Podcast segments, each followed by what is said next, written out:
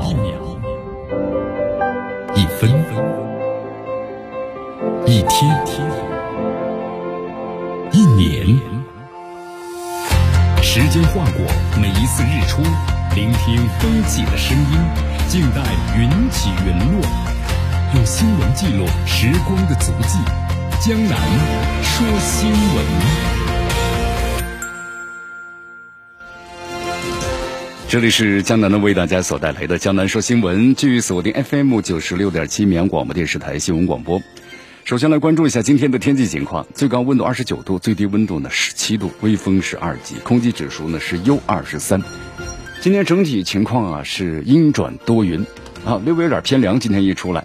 啊，所以说希望大家呢特别注意增减衣服，别着凉感冒了。我们来关注一下今天江南说新闻的主要节目内容。首先呢，我们一起进入的是新闻早早报。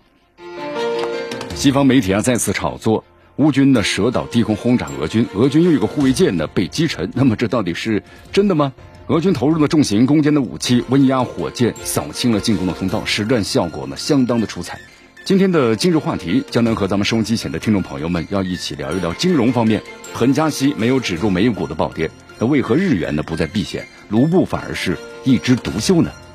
在今天的今日话题节目当中，将能会为大家呢详细的解析。大话体育。被禁止的注册新员申花呢，可能要考虑继续续约那老的队员。国足呢，巴西助教的发言说，艾克森呢非常合群，同时每个人都非常的喜欢他。好，以上就是今天的江南说新闻的主要节目内容。接下来呢，我们就一起进入新闻早早报，时政要闻，大事汇集，一样的新闻，不一样的观点，新闻早早报。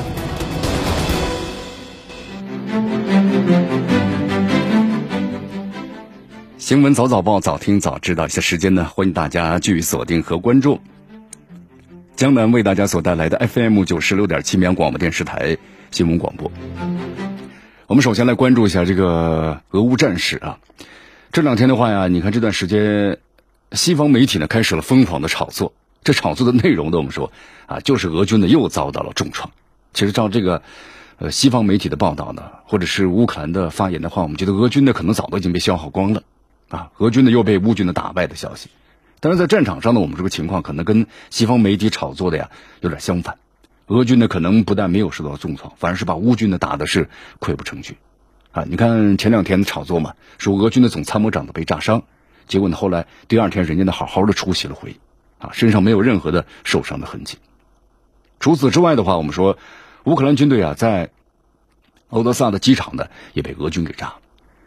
你看这些消息呢，那之后的话就被证实都是假的了啊！西方媒体呢也转移目标嘛，就是把这个目标呢放到了一些不太引人注目的一些战场上，比如说开战之初就被俄军占领的蛇岛。你看，在这个五月八号一大早啊，乌克兰媒体呢在这个网上发布了一个叫做是乌克兰空军呢轰炸蛇岛的。俄罗斯驻军的这么一个视频，视频中有两架呢苏二十七战斗机以超低空投弹的方式啊对俄军呢进行了空袭。那么拍下这个画面呢是远处的这个 TB 二无人机。你看这段视频一发布之后呢，它都在热议啊，因为今年三月初的时候，俄罗斯国防部就宣布已经完全取得了乌克兰境内的制空权。那按照道理说，你乌克兰的空军，你想要从空中对俄军发动打击的话，这种情况能出现吗？不太可能出现。但事实好像是乌军呢不断是发动打击了，而且还超低空打击了。好，这是对俄军我们说夺取制空权的一个挑衅啊！看了一下这个视频画面啊，在蛇岛的俄军防空系统呢好像是没有开启，或者是反应过来了。啊，看来这个乌军呢是找到了俄军的一个啊致命点了，就是防空导弹呢好像很难探测到超低空飞行的目标。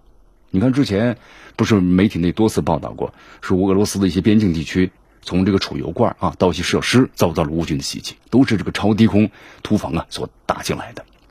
呃，这两天还有个消息，就乌克兰媒体报道了，说俄罗斯有艘军舰呢被击沉了。看了一下这个乌克兰方面的报道啊，说这艘军舰呢是俄罗斯的马卡洛夫上将号护卫舰。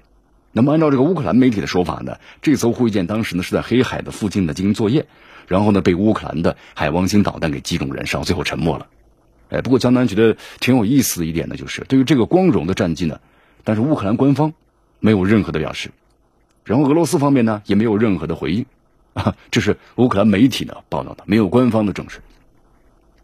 话说回来呀，如果乌克兰媒体报道的消息属实的话，那么俄罗斯黑海舰队恐怕就损失非常的惨重啊！本来就没有几艘可以用的军舰了，对吧？能用的那几艘王牌军舰，你看莫斯科号啊，巡洋舰被击沉了，现在呢又是这个护卫舰呢被击沉了。那你看像那个莫斯科号巡洋舰。俄罗斯全国有几艘，我们都没有几艘啊。但是这次呢，乌克兰方面的报道呢，没有视频，也没有照片那么这一艘啊，我们说护卫舰呢，用途很广泛，而且在这个乌冲突当中啊，是多次发生的这个口径导弹，对乌克兰军队啊造成了很大的打击。应该说，这个乌军呢，对他早就恨的是咬牙切齿了。那么如果沉默的话，肯定第一时间就站出来庆贺了。但这次呢，很诡异，就只是媒体在报道，但是乌克兰的官方呢，没有任何的回应。啊，或者他们根本不知道到底有没有击沉，或者说是他们知道这是媒体完全在瞎扯。好，所以说这个消息的，我们说可能虚假性是非常高的啊。比如说战争一开始盛传的基辅的幽灵，啊，有一个人驾驶了一架老旧的战斗机啊，然后呢击落了俄军数十架，是吧？我们说这个火视频啊很火，后来才发现是一个游戏中的画面。那么对于俄罗斯的军舰沉没呢？乌克兰总统办公室的顾问呢表示说：“我们还没有做好准备，说是还是不是？因为俄罗斯的军舰呢可能沉没了，也可能没有沉没，就连自己啊都不太清楚和了解。”俄罗斯总统的新闻秘书则表示啊，说克里姆林宫呢到现在为止没有接触到任何呢俄罗斯的海军在黑海呢被袭击啊相关的消息。美国国防部的发言人更是表示说：“我们一直整天在关注这件事情，那么到现在为止的话呢，还没有任何的确切的消息。”好，这里相当于再说件事儿啊，就是在这个五月八号的时候，乌克兰媒体呢发布了，就是乌克兰空军呢轰炸蛇岛俄罗斯驻军的视频。前一天，也就是在七号的时候，俄罗斯国防部呢发布了个战报，就是称乌军呢夺取蛇岛的行动失败了，有一架苏二十七战斗机，一架呢苏二十四战斗轰炸机，还有三架载有啊这个空降兵的米八直升机，两架呢 T B 二无人机被击落在蛇岛的附近。那么乌克兰的一艘呢这个两栖的攻击舰。在这场行动中也给摧毁了，所以说，在这个蛇岛看来是交火打的挺激烈啊，但是好像战况呢不像乌克兰所说的，就俄军的防范呢是非常严格的，不然你看看几架飞机被打下来了呀，对吧？包括还有无人机，那给这个乌军带来重大的这么一个损失。那既然都严格防范了，那你是怎么派出战机来轰炸的呢？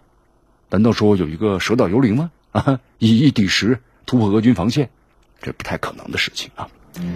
所以说现在关于西方媒体的报道啊，有的时候当个娱乐新闻看看呢，可能只能这样了。毕竟大部分都是假的啊，营造出的就是说乌克兰呢好像很快就要胜利了。那么这些媒体呢，我们说是无所不用其极呀。那些去乌克兰当雇佣兵的人呢，估计深有体会啊。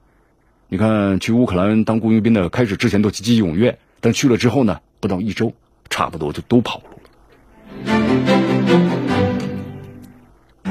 好，这里面其实有一个问题，真的想问大家。你看，看了这么多新闻啊，从乌克兰报道的，乌克兰的有官方的，有媒体的，还有西方媒体所报道的。其实这里面呢，水分多不多呢？你感觉水分呢，好像都是挺多的。按照乌克兰的报道，这俄军呢，可能都已经是把这个常备军都给打光了。但事实这样吗？不可能啊，对吧？好，根据塔斯社的报道，俄罗斯国防部发言人呢，一个二·科纳申科夫少将啊。在五月六号的时候，发布了一个对乌克兰的军事行动，就是一个战果啊。这个战果呢，我们来看一下啊。科纳申科夫这样说：“他说，这个俄空天军呐，那么战机发射的高精度导弹呢，摧毁了乌军，就是位于克拉马托尔斯克市电力机械特种钢材厂之内有一个大型的弹药库。那么位于呢，还有就是扎波罗热州的新塔夫里亚切斯克。”那么一套呢是原点优战术导弹系统，包括十个据点呢和装备人员的聚集区。那么俄罗斯天空军呢，它的飞机还有就是陆军航空兵，那么又摧毁了乌方的二十四个军事目标，就是一天之内啊，其中包括十八个装备人员聚集区，呃，还有一个炮兵连和位于呢顿涅茨克，呃拉斯诺波利耶的两个导弹呢及炮弹的仓库。你看这个报道介绍，从特别军事行动以来呢，俄罗斯武装力量共摧毁了乌方的一百五十一架固定翼飞机。一百一十二架直升机，七百四十二架无人机，二百九十套的防空导弹系统，两千八百五十四辆坦克和装甲车，三百二十九门的多管火炮，以及呢一千三百三十八门的常规火炮及两千六百八十三辆的特种军车。好，这是俄罗斯方面的一个关于对乌军的打击的这么一个战果的报道。那再来看一下这个乌克兰方面啊，乌克兰呢，在这个五月六号的时候啊，他的武装力量的总参谋部也发布了消息，就是对这个俄军的打击，说俄军在过去一天呢，对顿涅茨克和塔列夫契斯克方向呢展开积极的行动，在利曼方向呢炮击了乌军的阵地。那么同时在其他地方啊，俄军呢也发动了进攻，但是呢被乌军呢给打退了。啊，俄军继续呢围困攻击呢马里乌波尔的亚速钢铁厂，乌军呢击退了俄方啊十一次的进攻，摧毁了八辆坦克、十一辆装甲车、五辆汽车。那么俄军呢之后呢又炮击，但是呢遭到了乌军的反击。俄军还在呢亚历山德罗夫卡以及呢谢尔盖耶夫卡，还有就是呃弗拉基米罗夫卡地区呢进行空中侦察。那么过去一天呢，俄军损失了十四架的海鹰无人机和一架呢固定翼的飞机。好，咱们来对比一下啊，看一下这个俄乌双方的战报，是不是有点鲜明的特色呀？首先，重点打击坦克和装甲车辆，原因很简单，因为坦克和装甲车辆用的是最多的啊，目标数量众多，我们说突击威力很强。乌克兰是个平原地区嘛，那么首先要打掉这些装甲，那你才能够呢确保自己的安全。还有就是注重了导弹的防御。你看这个原点 U 啊，战术导弹，在这次的俄乌冲突当中啊，广泛运用。这款导弹呢是前苏联在上个世纪啊研发的一款导弹，它配备的是这个固体发动机。最初的型号呢射程很短，就是七十公里，在当时看来呢七十公里还是不错了啊。但但是后期呢使用最多就高爆弹、子母弹和反辐射的这个弹呢作为战斗部。乌克兰是作为继承的苏联军事遗产对象。把这款导弹呢，后来是保留下来了。根据了解的话，早在二月份下旬开始啊，乌克兰就多次呢使用这个原点有导弹对俄罗斯军事目标进行打击。啊，这款导弹尽管呢精确度不是特别高，但是给俄军呢还是有一定的损失。这个乌克兰军队有一枚原点 U 呢，当时直接就击沉了俄军呢五千吨级的坦克登陆舰。啊，而且舰体被炸了之后，已经没有什么修复的价值了，损失很还是蛮重的。那么俄军后来也表示啊，就是因为呢被拦截的这个原点油啊搭载了子母弹，那么带来了一个呢附带杀伤引起的这么一个爆炸，啊，再之后的话呢，你看俄军吃了大亏，那就开始注重导弹防御了。你看之后的这个战报呢是这么写的：俄军防空系统啊在卢甘斯克呢击落了乌克兰空军的一架苏二十五和米格二十九战机，在哈尔科夫州、还有卢甘斯克以及顿涅茨克以及呢赫尔松州击落了十三架无人机，还拦截了呢。四枚原点 U 啊弹道导弹，你看再往后的话，再能为大家介绍一下无人机的防御，那也是双方关注的焦点呢。在这次冲突当中，在这次俄乌冲突中啊，无人机那是在这个纳卡之战之后呢又次大放异彩。你看俄罗斯国防部呢之前公布的视频显示，猎户座无人机呢使用了导弹摧毁了乌克兰的军事设备，还有呢弹药库。俄罗斯国防部呢表示。那么上述的攻击啊，是在恶劣条件下呢，使用高精度的武器进行的，使用的是改进型的短号导弹，它能够摧毁呢坚固的火力点，还有基础设施等等等等等。那所以说，大家看一下啊，你看，双方对于这个无人机的防御，那是不是上升到一个新的高点了？你看战报中摧毁的双方无人机啊，那就多达这个数百架了，数百架呀。那么这些战报到底有没有水分呢？啊，答案肯定是有水分的，但是感觉这乌克兰的水分要更大一点。你看，就俄罗斯来说吧，连监军将军呢阵亡了，他们都向外公布，那说明这个水分呢是有限的。那乌克兰这方面就没边了。你看，这个以莫斯科号呢导弹巡员将呢为为这个例子啊，乌克兰方面迫不及待的宣称这是用的海湾星的反舰导弹取得战果，但是很快呢，就就都遭到这个质疑了。你看，我们说这个莫斯科号啊。出事之后，社交媒体上呢流传一个说法，说是乌克兰先拍了一架呢 TB 二无人机，吸引了俄舰的注意力。就当俄舰呢把注意力都集中在 TB 二无人机的时候呢，乌克兰方面突然就发射了这个海王星反舰导弹，对俄舰呢进行了偷袭。有人呢还继续呢添油加醋，啊，说当时这条舰的 S 三零零 F 中的远程防空系统啊，把这个照射雷达，也就是在舰艇的尾部呀。我们说特别像那个咸菜疙瘩那个天线呢，对向了无人机啊，结果后方呢成了盲区，反舰导弹呢就从后方的捅刀子了。你看，其实啊这个说法的话呢，有点很荒唐，把防空作战者员的智商当小孩啊啊！这种防空系统呢，应对的是战时高强度，我们说全方位来袭导弹的，相关人员在各种复杂的战术背景之下都经过大量的训练。那么俄方的防空部队的训练，可能不像有些人说的那么渣吧？声东击西的小儿科战术，你能轻易的让指挥人员上当啊？那么这些照片照片公开之后啊，就彻底解开了这些谎言。你看，从这个公开的两张莫斯科号出事的照片来看呢，像这个 S 三零零 F，它的照射雷达呢，那么依然是照向舰尾的，而不是导弹呢可能来袭的方向。那么基本可以判断呢是没有启动。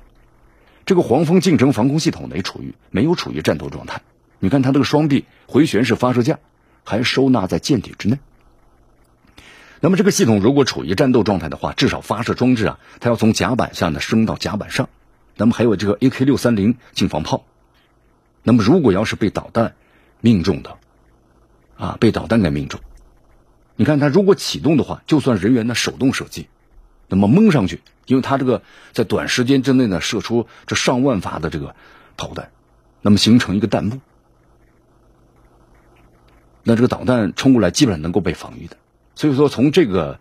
几点来看的话呢，这艘舰艇的防空系统啊，没有进入一个很高的战斗值班状态。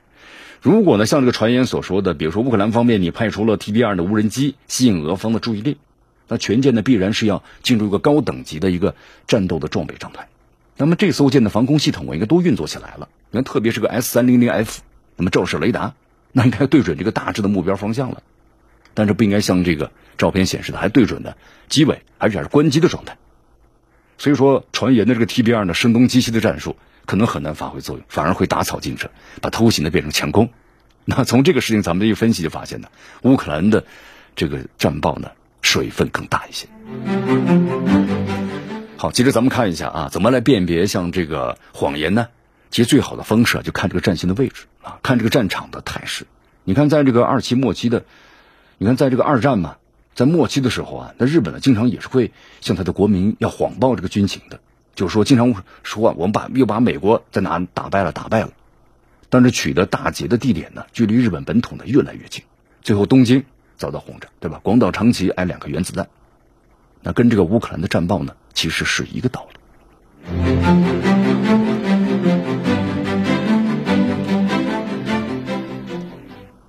好，咱们先不管这个俄罗斯还有乌克兰啊，这战报水分的问题，对吧？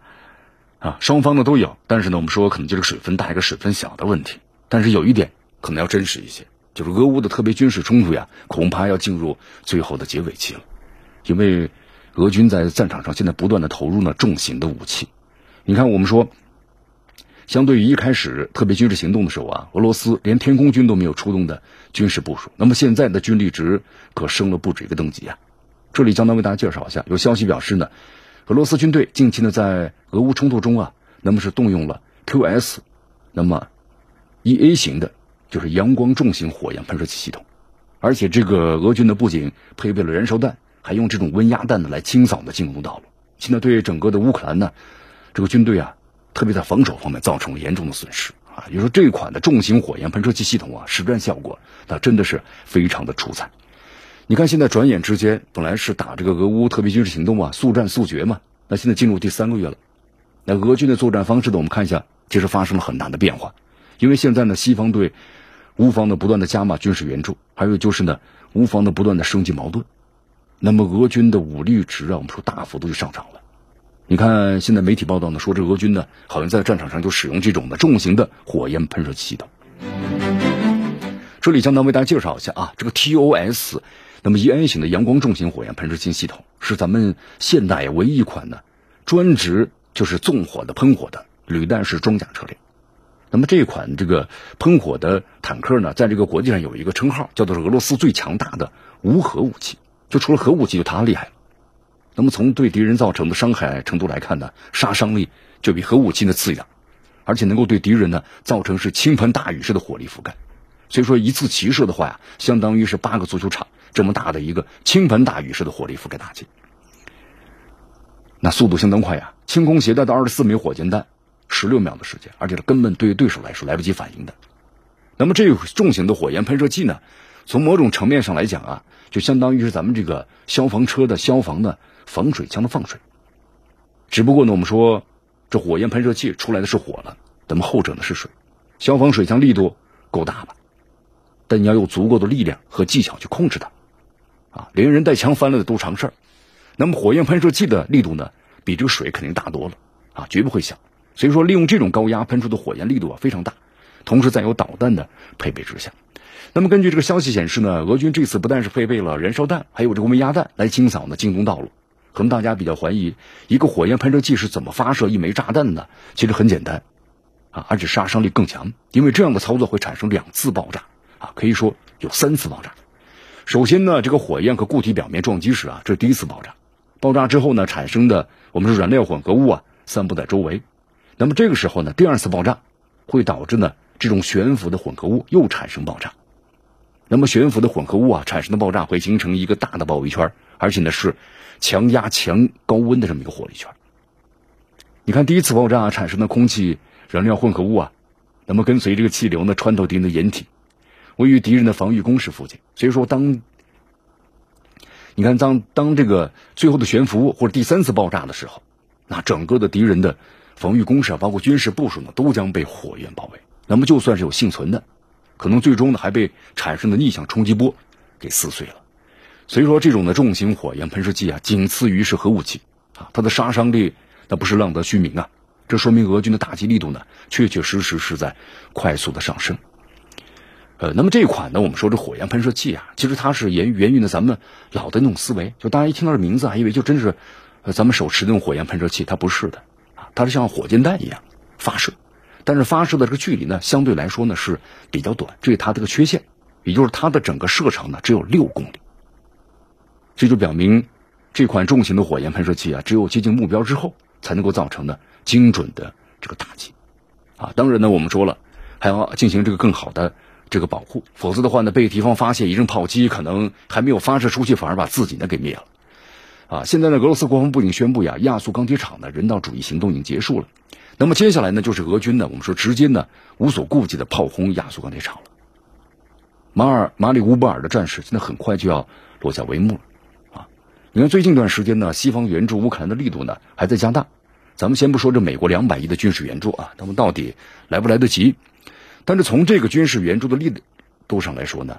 还有有一种就是感觉，乌克兰不是也说了吗？六月份他们要进行反击嘛，对吧？都有一种就造成的是最终决战的这么一个氛围。你看，尤其是俄乌美三方，对吧？有一种感觉是大战的一触即发的迹象。美国现在召集了四十个国家援助乌克兰，那乌克兰呢？你看，对外公布也是制定了反击的时间表，而且这个俄罗斯电视台啊，很罕见公布了这模拟核战争的场面啊，甚至模拟的目标是北约成员国，就德国、法国、英国三国的首都城市。你看，感觉这是这个大战的一触即发呀。那么西方呢，及这个西方支持的乌克兰，看来是想要把战争呢继续打下去。那俄罗斯呢，也是明显做好了最后的打算。现在啊，这个俄乌局势呢，我们说距离失控，那就是一步之遥。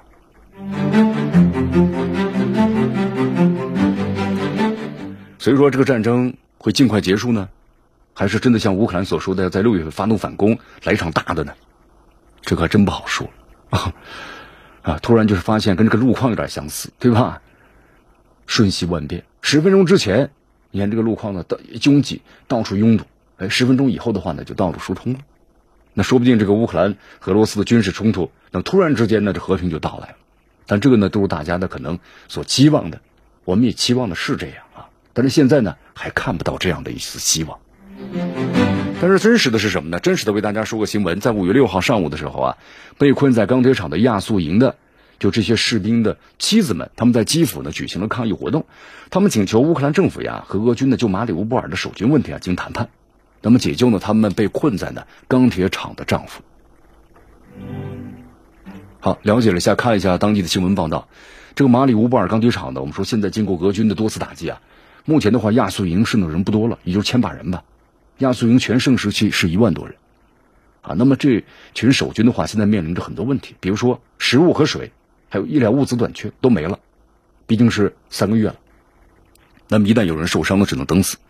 那么为了能够活下去呢，他们也扣留了大量的平民。为了让这些平民安全的撤出，你看俄军呢在五月。啊，这个五号和七号这几天三天，那么开通人道主义通道，联合国和红十字会啊也参与到了对平民的营救当中。三天中呢，俄军表示有五十一名平民啊成功的获救。在五月七号晚上，乌克兰总统泽连斯基表示呢，总共有三百人从钢铁厂呢撤离出来了。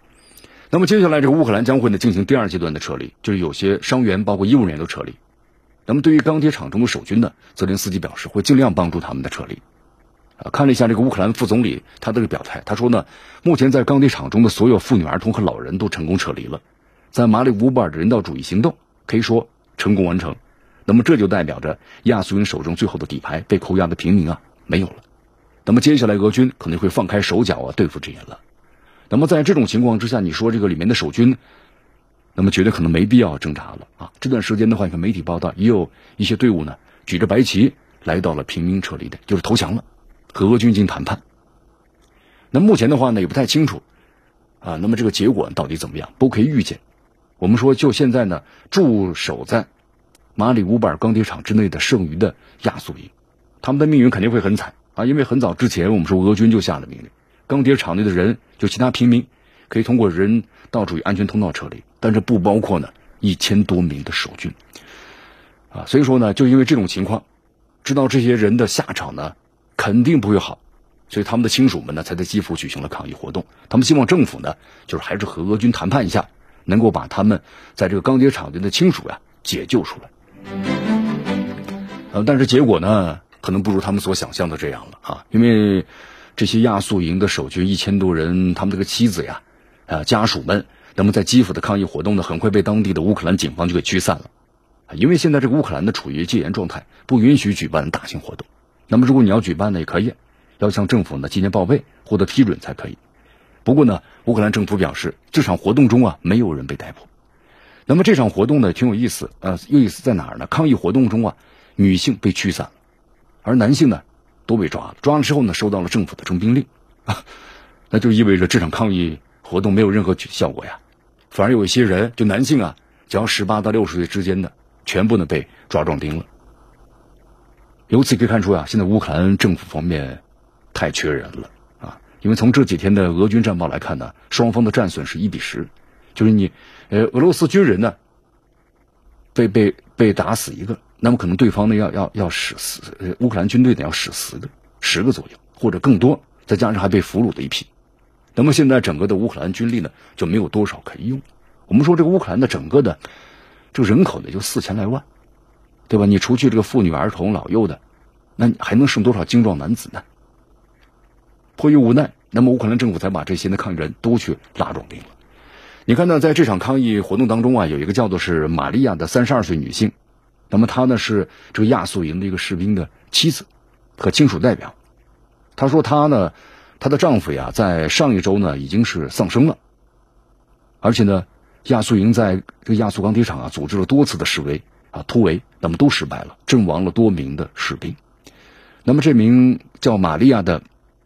这个军属呢，他就说了，他说我们不是在反对政府，我们只是想得到一个解释，因为我们现在连自己的家人们是否是活着还是死了都不太清楚。那么这位代表还提到了一点，说有时候抗议者呀，在让摄影师拍照的时候呢，警察在旁边提醒不要呢展示马里乌波尔的海报，而且呢将这个拯救马里乌波尔的海报给带走了，就说这是完全不允许的。嗯，其实现在大家看一下啊，对于这个亚速钢铁厂之内啊，就是这个亚速营啊，乌克兰政府呢表现的一个是一个很很奇妙的态度啊。一方面说里面的守军呢会坚持到底，直到呢是剩下最后一个人，但是另一方面呢又多次派出呢救援队伍进救援，而且呢威胁俄军说，如果里面的乌军被消灭，那么俄乌之间呢没有谈判的可能性。你看这个马里乌波尔啊，是乌克兰在东南部呢最重要的城市，也是这个。乌克兰武装力量最强大的一座城市，双方呢在这里屯了大约是有几万人，啊，也打了两个多月了，对吧？那么如今这座城市的乌军呢，逃的逃，死的死，也就是说基本都解放了，还剩下了一千多人。那用俄俄俄罗斯的话来说，那么按道理说，如果乌克兰政府早想帮他们的话，那我们说早就帮了，那有必要再等到两个多月之后再想办法吗？而且之前呢一直没有什么动静的联合国，我们说现在呢非常积极的去救援那钢铁厂里面的人，所以说你看外界都在怀疑啊，说这个钢铁厂里是不是有重要的人物被困在里面的呢？要不然怎么会这么大动作呀？那么至于说呢，我们说这个亚速营的军属们啊，妻子们的抗议，那么话说回来，你们不知道你们的丈夫都干了些什么事儿吗？那么既然都决定和俄军要死战到底了，那就要为这个决定付出代价才行啊。那可能就不是靠一群女性抗抗议啊就能够获救的。好，继续锁定和关注江南呢为大家所带来的新闻早早报，时政要闻，大事汇集，一样的新闻，不一样的观点，新闻早早报。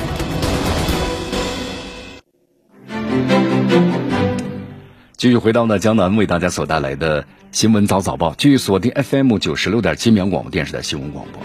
好，你看这个亚速钢铁厂呢，吸引了大家的关注啊，因为现在外界都在传言嘛，说这个亚速钢铁只有大鱼啊，对不对？啊，其实这个亚速钢铁厂之内有外国的高级军事员，不是多大的秘密了。你看此前不有消息呢，说加拿大中将的卡蒂尔啊，在这个试图逃离时已经被这个俄军逮捕了，但是俄方呢没有证实。啊，根据了解的话呢，卡蒂尔呢是曾经是乌克兰的境内一号生物实验室的主要负责人，他直接负责要对危险病毒的研究。那么，另外还有十七名的研究人员，啊，当时被传呢也是困在亚速钢铁厂之内了。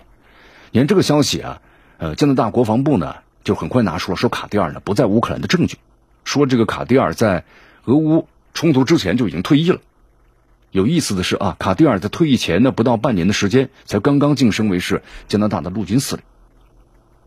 刚刚晋升为陆军司令，一年都没坐热，半年就退役了，这个话是似乎是有点矛盾的。那是不是有这个外国的高级军官被俘了呢？我们说，在俄罗斯国防部还没有发出任何的明确的答复。那么，所谓的大鱼身份呢，目前也不好确定。不过，有点可以肯定，你看这个乌克兰一系列军事行动背后啊，肯定有这个外国军事员的影子嘛。你看，从这个法国总统马克龙频频致电莫斯科，啊，就说你这个俄军呢要解除对亚速钢铁厂的封锁。你说这法国为什么这么上心呢？那肯定有大鱼啊，有大鱼。看来是真实存在的，就是身份呢还不太能够明确啊。呃，但是不管怎么样吧，盘踞在亚速钢铁厂内的武装人员，现在对于俄罗斯来说是瓮中之鳖了。俄军呢收网了，准备现在啊。那么如果真的抓到大鱼了，那可能就会增加俄罗斯和西方谈判的筹码，啊，也可能获取呢乌军在顿巴斯的军力部署，还有乌克兰境内啊生物研究的细节等等关键情报。所以说现在围绕这个亚速钢铁厂的争夺呀，那成为是俄乌冲突的一大转折。好，当然这段时间呢，我们说这美国呢也真是没有闲着呀。美国现在呢被这媒体爆料说他施压给这个希腊，要求呢他们把这个俄制的 S 三零零系统啊要交给这个乌克兰。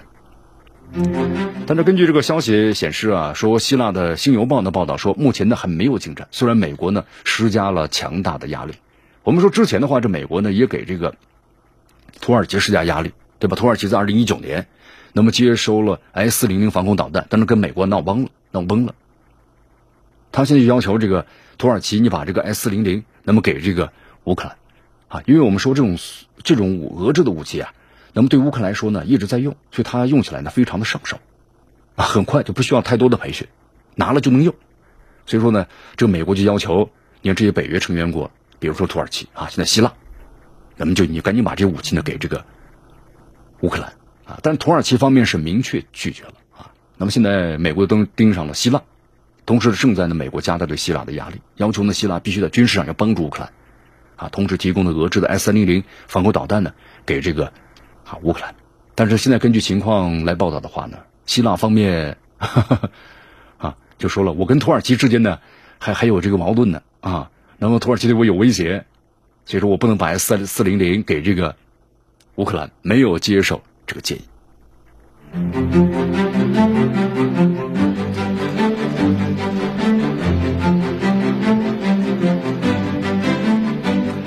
我们再来说一下俄罗斯。俄罗斯的话呢，在这次发动对乌克兰的特别军事行动，我们说之前的话都要做出充分的各种的预测和考量。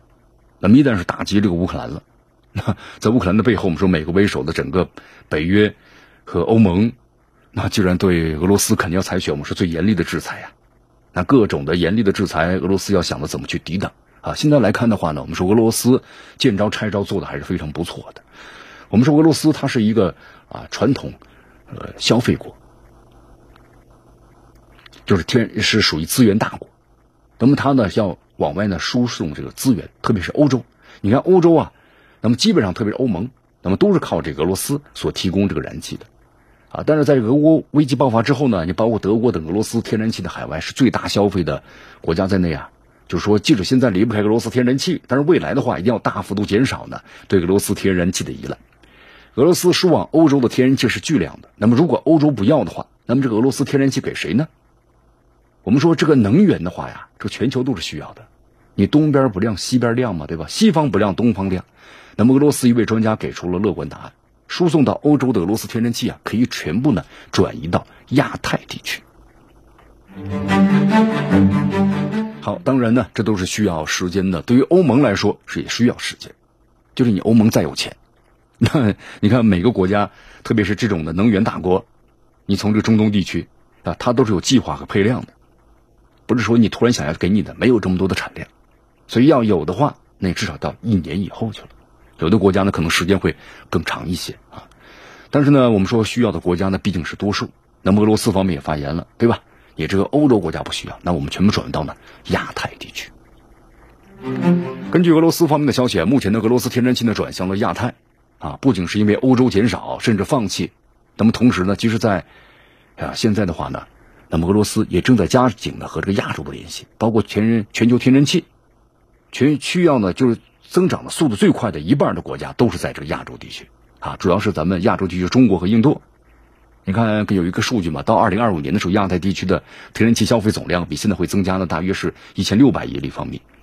而且现在俄罗斯呢，通过西伯利亚力量管道向中国呢供应天然气，这个管道呢是从二零一九年就开始供气的，到了二零二零年呢，供气量达到了四十亿立方米。那么供气量呢？计划到这个二零二五年就达到了三百八十亿立方米的这个设计输气能力，啊，目前的话呢，西伯利亚力量二号呢项目还正在建设中，啊，这个建设的话呢，规划一条经过蒙古国到中国的天然气管道，年输气量呢达到五百亿立方米。你看这个量呢，我们说都是非常巨大的。好，当然对于俄罗斯来说，现在的话呢，整个的。国际的环境的形势不是特别的好。你比如像这个俄罗斯邻国芬兰，那芬兰的话呢，现在我们手里的积极申请准备加入这个北约了。那么对于这个要加入的话，那北约继续扩张啊，那对于俄罗斯说，整个的国家这个安全性质就受到了巨大的威胁。同时这段时间呢，这个芬兰呢，感觉有点很跳腾啊。你看昨天的话有这么一个消息，芬兰的总理马林在接受日本媒体采访时说了这么一段话。他说：“这个世界各国呀，都应当是进一步的加强对俄罗斯的制裁。那么中国呢，也应该加入到这个西方制裁的行列。只有这样，才能够呢，让俄罗斯为发动这个战争啊，付出惨痛的代价。”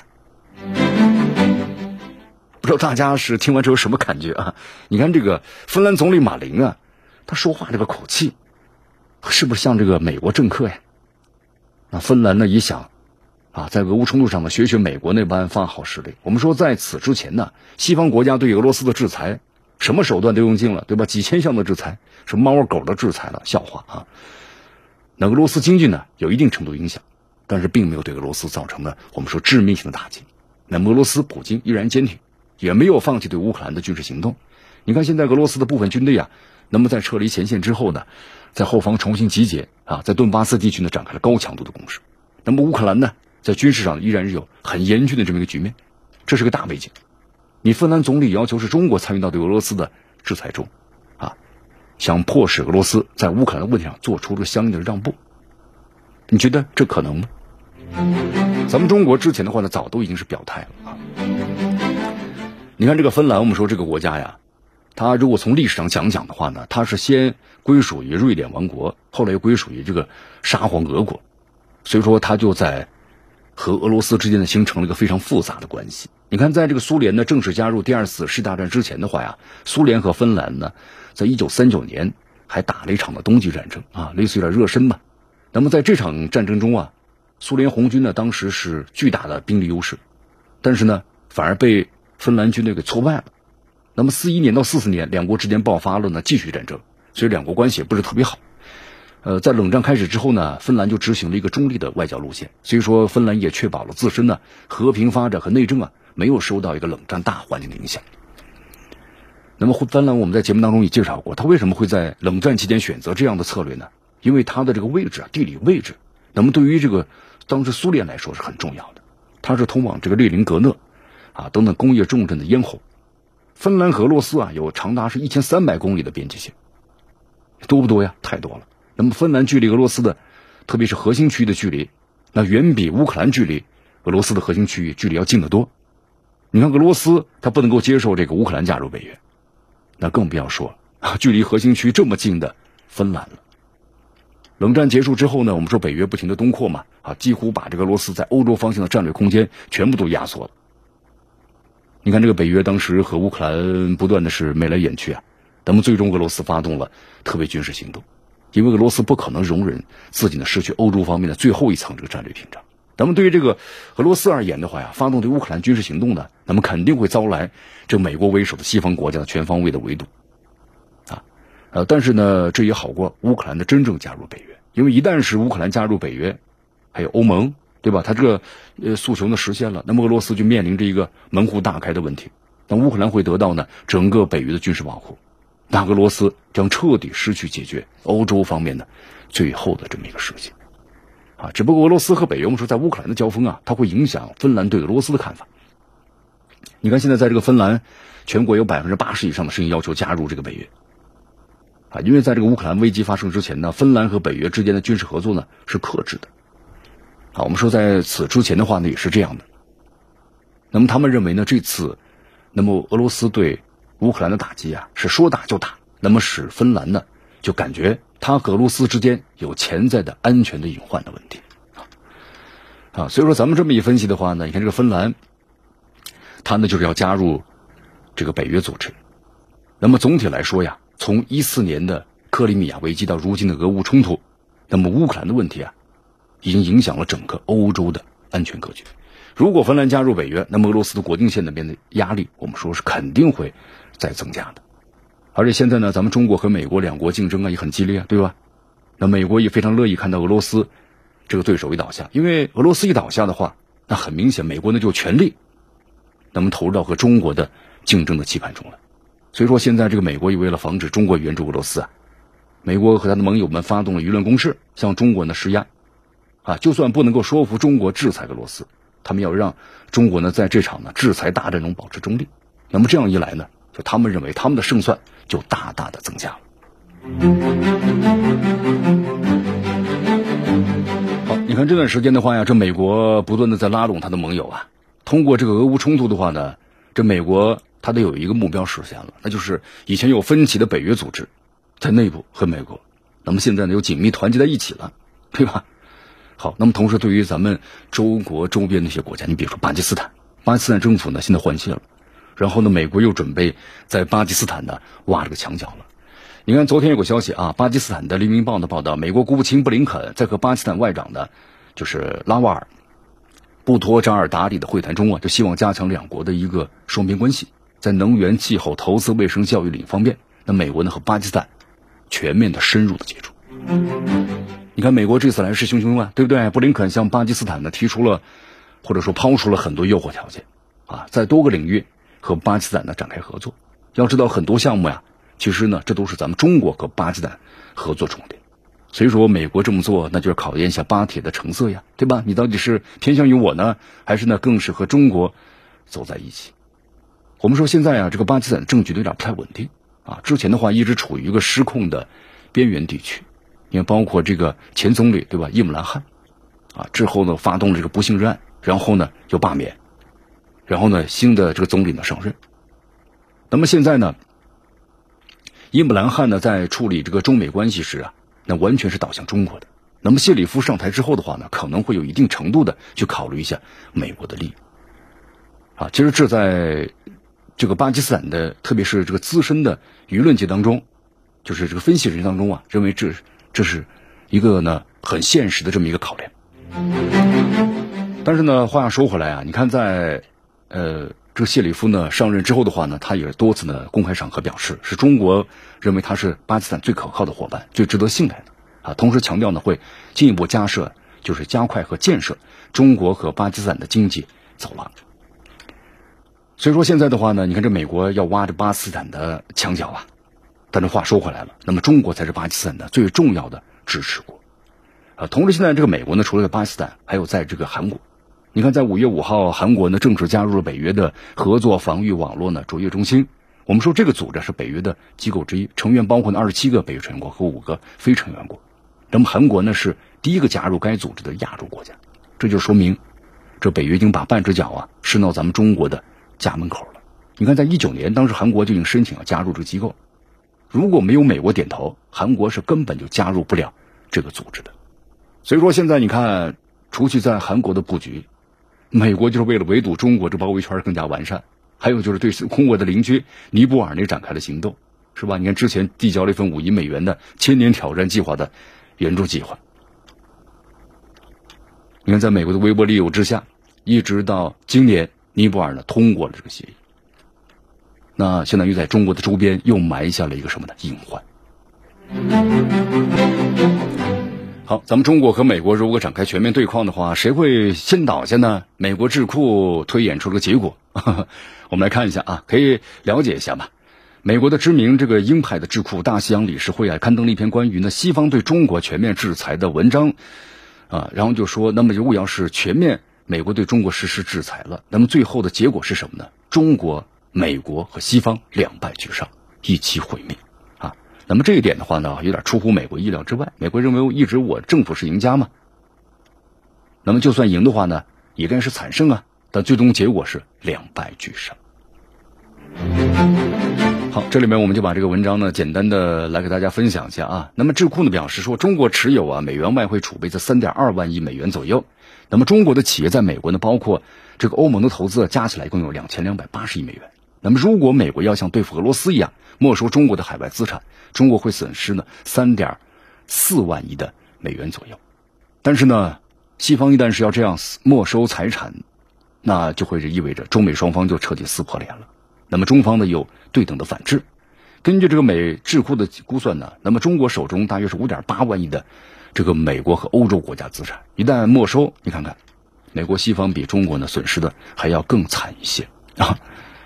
当然呢，我们说这个美国、俄罗斯之间呢，经济实力差距是比较大的，不像和中国之间，对吧？中美之间经济实际差距呢不是很大，所以说美国对中国他不敢这么毫无保留的下注于美国，包括像这美国、欧洲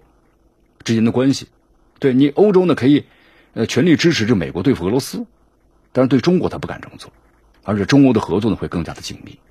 我们说美国对付中国是为了维护自身霸权，但是欧洲不一样，对吧？那么中欧的关系呢，不像中美那样存在着很多结构性的矛盾。那你这个欧洲呢，可能就无法呢信服于这个美国。好，以上就是今天的新闻早早报的全部内容。接下来我们就一起进入今日话题啊，咱们一起来说说，就是很加息没有止住美股的暴跌，为什么日元不再避险了呢？那么卢布反而是一枝独秀，我们来做一个详细的分析。